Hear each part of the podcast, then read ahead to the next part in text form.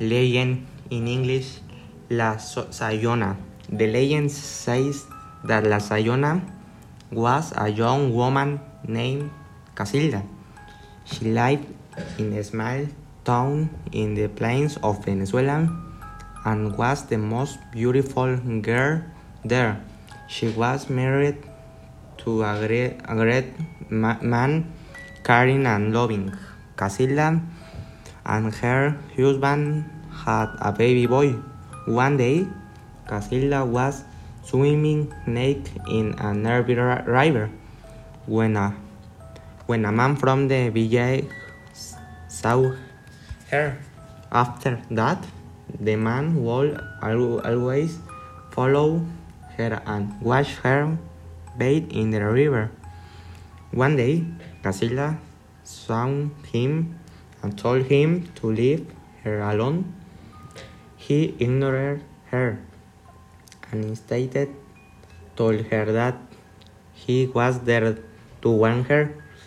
Your husband is having an affair with none other than your mother, he said.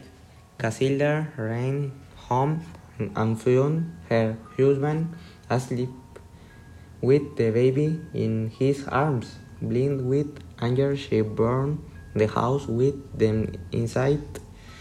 Villagers called her their screams while Casilda ran to her mother's house. She found her on the patio and attacked her with a machete, striking her in the stomach.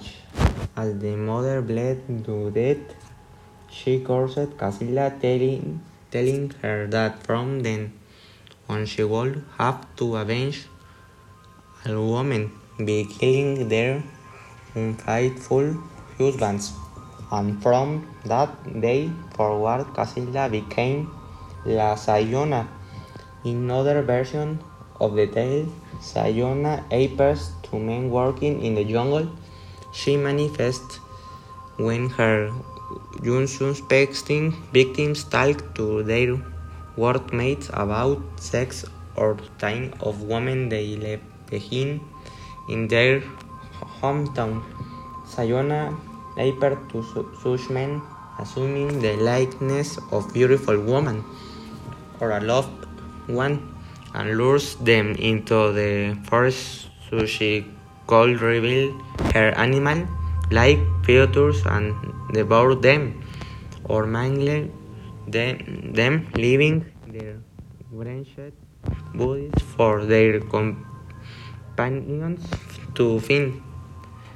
In another version of the story, told in the Peace, Peace Cook Mutants, Sayona would appear to men in the jungle who were lonely and willing to be unfaithful.